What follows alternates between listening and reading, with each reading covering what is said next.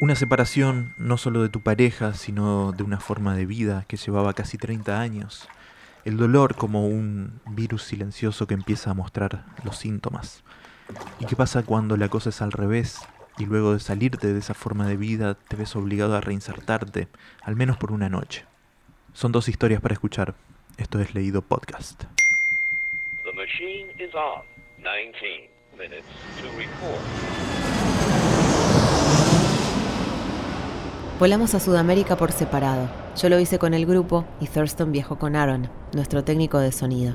En las giras, tras el aterrizaje del avión, las furgonetas se apresuran para llevarte al hotel.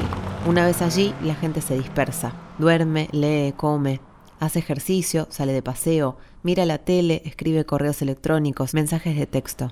Aquella semana en Sudamérica, sin embargo, todos los del grupo, incluido el personal de producción y el técnico, se reunieron a la hora de comer. Muchos miembros del equipo de producción llevaban años trabajando para nosotros y eran casi como de la familia. Thurston se sentaba en un extremo de la mesa y yo al otro.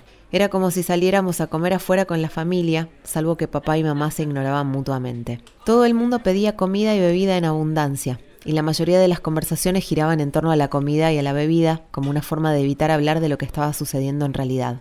Lo que estaba sucediendo era que entre nosotros había un invitado silencioso e inoportuno. Nuestra primera actuación tuvo lugar en Buenos Aires. Hacía tiempo que Sonic Youth no tocaba en Argentina y las muchedumbres eran expresivas y entusiastas y parecían saberse la letra de todas las canciones. Durante los primeros días erigí un muro para aislarme de Thurston, pero a medida que avanzaba la gira me fui ablandando un poco. Con todo lo que habíamos vivido juntos, me creaba muchísima ansiedad guardarle rencor. Un par de veces nos encontramos fuera del hotel haciendo fotos y me obligué a ser cordial, cosa que Thurston hizo también. Aquella semana otros músicos, personas a quienes no conocía, como Chris Cornell, el cantante de Soundgarden, se acercaron a mí para decirme lo mucho que lamentaban nuestra ruptura, o para decirme lo mucho que el grupo significaba para ellos. Bill y Bárbara, el matrimonio que nos hacía el merchandising y las camisetas, y cuyo negocio prosperó a lo largo de los años que trabajamos juntos, se reunieron con nosotros en Buenos Aires como una muestra de apoyo moral, dando por sentado, como hizo todo el mundo, que aquel sería el último concierto de Sonic Youth. Logré salir adelante gracias al escenario, a la liberación visceral de actuar. El ruido extremo y la disonancia pueden ser increíblemente purificadores. Normalmente cuando actuamos en directo me preocupa saber si mi amplificador suena demasiado alto o molesta, o si el resto del grupo está de mal humor por alguna razón. Pero aquella semana me traía sin cuidado lo fuerte que pudiera sonar o si le hacía sombra a Thurston sin querer. Hice lo que me dio la gana y fue liberador y doloroso. Doloroso porque el fin de mi matrimonio era algo privado y ver a Thurston jactándose de su nueva independencia delante del público era como si alguien estuviera echando sal en una herida, y mi cordialidad se desvaneció a medida que desfilaba una ciudad tras otra y fue reemplazada por la rabia. Llegó hasta tal extremo que en Sao Paulo estuve a punto de hacer algún comentario mientras actuábamos, pero no lo hice. Resulta que Courtney Love estaba de gira por Sudamérica al mismo tiempo que nosotros. Unas noches antes, ella había empezado a despotricar contra un fan que sostenía una foto de Kurt Cobain entre el público.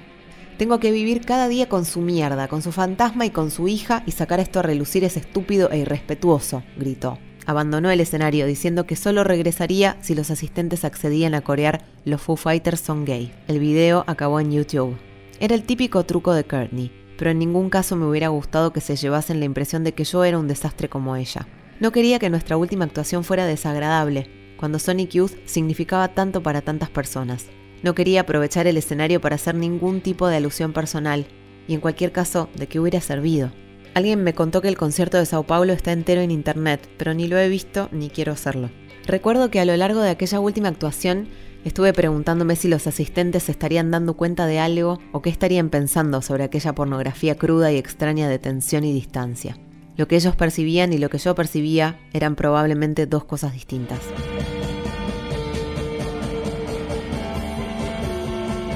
Durante Sugar Cane, la penúltima canción, un globo terráqueo de color azul océano apareció en la pantalla situada detrás del grupo. Giraba con suma lentitud, como si pretendiera transmitir la indiferencia del mundo hacia sus propias vueltas y rotaciones. Todo sigue, decía el globo terráqueo.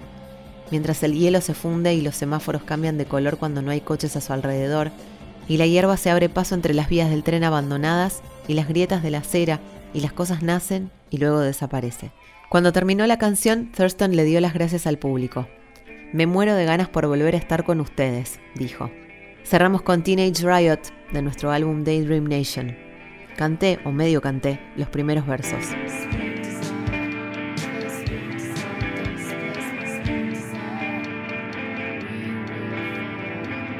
Spirit Desire, Spirit Desire, Spirit Desire, We Will Fall. El matrimonio es una larga conversación, dijo alguien alguna vez.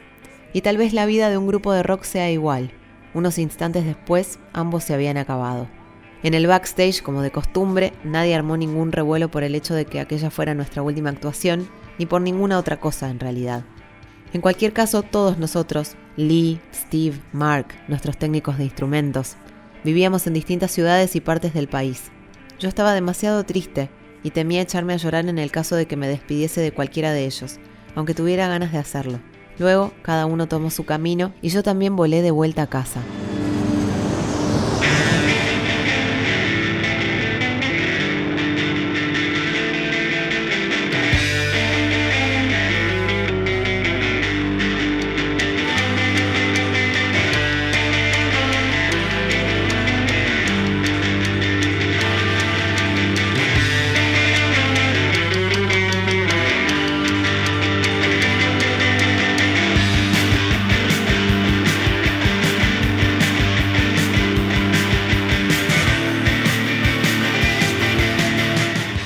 Cuenta Kim Gordon en La chica del grupo. Ahora escuchamos a Sonic Youth haciendo Teenage Riot.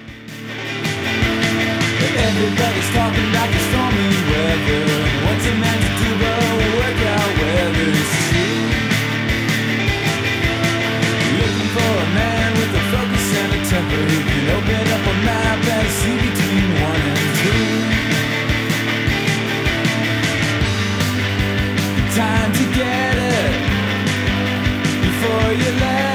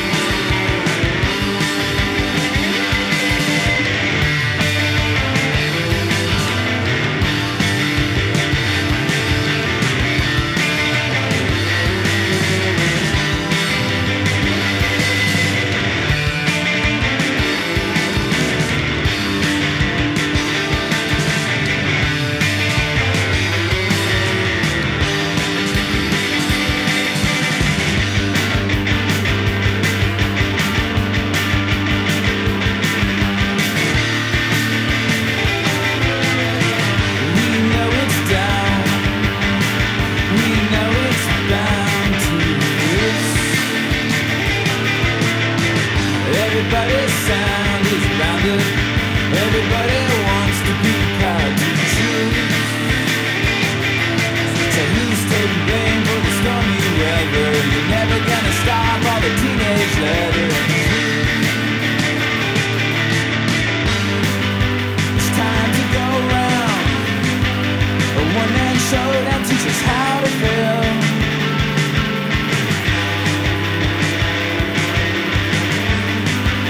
We're off the streets now, and back on the road on the riot trail.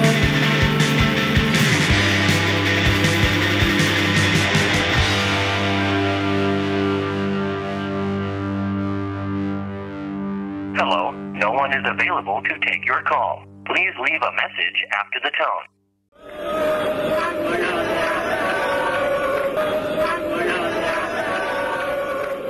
¡Soy Didi! Grité. ¡Soy yo! Todos los fans de los Ramones empezaron a sentir y a gritar: ¡Es Didi! ¡Es Didi! ¡Déjenlo entrar! Pero a la vez, ellos me alejaban de la puerta y me pedían autógrafos y fotos. Los, pol- los policías me, miraban con odio. Todo el mundo me, empezó a zamarrear. Era como, como un maremoto viniéndoseme encima. De casualidad lo vi a, a Marky. Traté de llamar su, su atención. Marky, ayúdame, grité. Simuló no verme. Se escondía detrás de, sus anteojos oscuros estilo Elvis.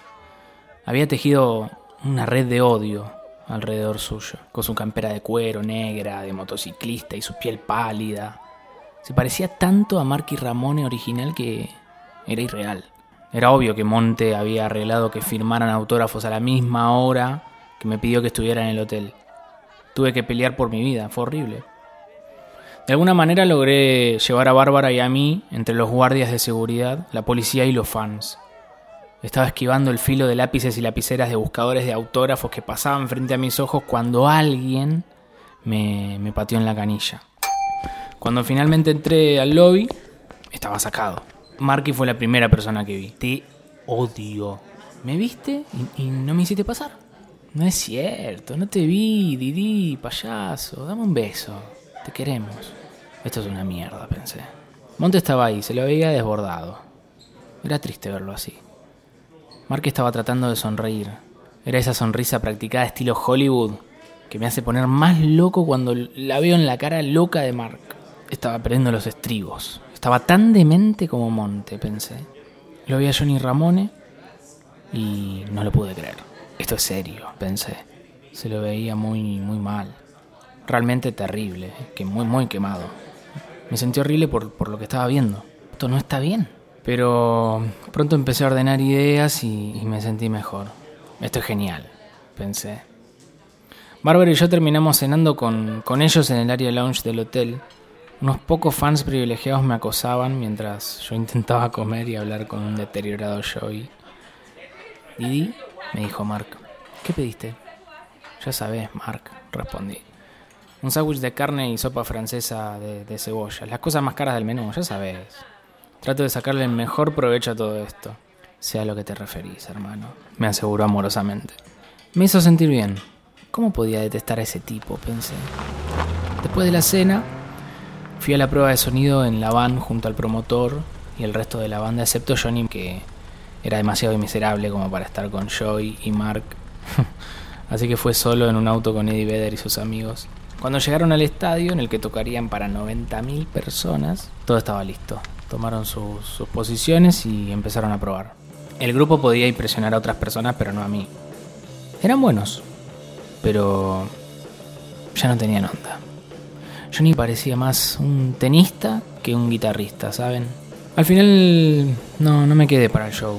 No, no había recibido precisamente un trato privilegiado por parte de los Ramones, sus fans y la rock and pop. Traté de ser bueno en una situación mala. Ser leal. Después de todos los agravios que había sufrido. Pero no funcionó. Que se jodan, pensé. En el camino de vuelta al hotel, en un semáforo en rojo, abrí la puerta de la van y salté. Paré un taxi y antes de que entendieran qué estaba pasando, yo iba de regreso a Banfield. Así que no fui al show. Mm, Lo escuché por radio en la cocina, tamborileando nerviosamente los dedos contra la mesa de linóleo. Sentía que que no había excusa para la manera en que me habían tratado. Era era bastante irrespetuoso pedirme que fuera a tocar una canción con ellos, arreglar una hora para encontrarnos y después no hacerse cargo de lo que pasara conmigo afuera del hotel. Muchos incidentes de esta clase me, me amargaron respecto de los fans y de los Ramones. Hubo tanto alboroto alrededor de un posible documental sobre el último show de los Ramones que los dejé hacer. Les pasé mi número de teléfono y dije que estaría disponible. De alguna manera sabía que, que- nunca, nunca sucedería. Una historia de los Ramones no, no puede tener final feliz. Me alegra que se haya terminado, aunque algo de todo eso haya sido divertido. Me parece que los Ramones no deberían tocar más juntos. No lo digo sin pensarlo, en, en- en verdad me, me preocupo por ellos y por mí mismo. Les deseo buena suerte a todos los de la banda. A causa de nuestra relación estamos, estamos todos lastimados. Nos herimos el uno al otro. Mi libro cuenta la historia. Es una historia que me alegra haber contado.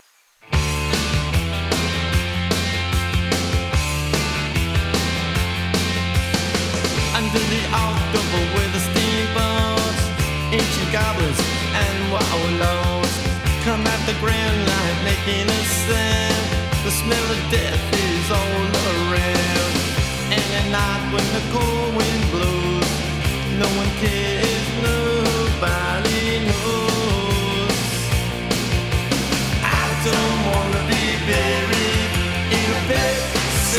cemetery.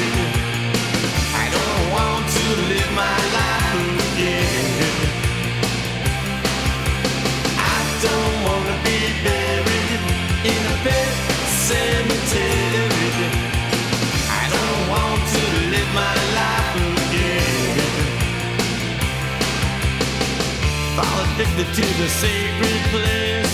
This ain't a dream, I can't escape. Molars and fangs are clicking up bones. Spirits moaning among the tombstones. And at night when the moon is bright, someone cries something ain't right. I don't wanna be buried in a pet cemetery. To live my life again. I don't wanna be buried in a cemetery. I don't want to live my life